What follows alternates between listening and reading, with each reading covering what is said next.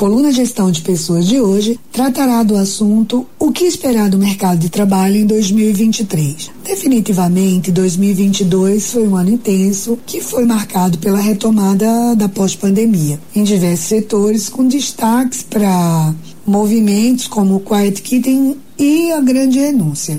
Nesse ano em curso, as pesquisas sugerem que o mercado de trabalho vai continuar exigindo bastante resiliência de empresas e profissionais. Uh, aqui estão as cinco projeções realizadas pelas empresas Glassdoor e Indicted, que divulgaram em seus relatórios essas tendências. A primeira, competitividade alta. Segundo, trabalho remoto, melhoria em benefícios, felicidade e diversidade, equidade e inclusão. Hoje vamos tratar da competitividade alta e do trabalho remoto.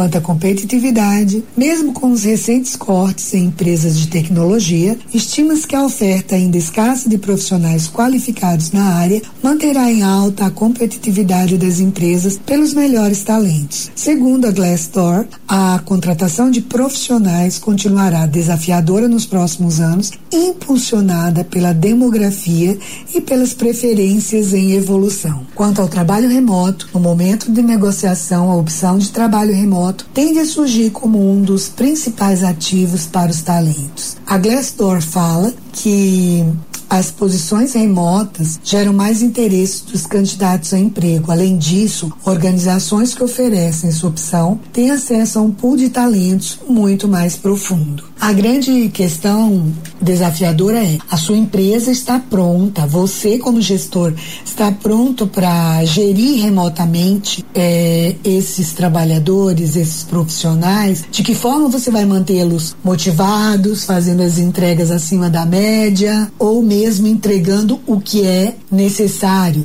para o negócio? Como você vai conseguir competir enquanto empresa e negócio com os seus pares do mesmo segmento para reter um talento que detém o capital intelectual que é necessário para o seu negócio? Fica aqui o questionamento. Na próxima semana trataremos dos demais itens. Um abraço a todos. Eu sou Ana Lúcia Garcia consultora em gestão de pessoas e coach, aqui na CBN, a rádio que toca notícia. CBN Campo Grande. CBN Campo Grande. CBN Campo Grande. CBN Campo Grande.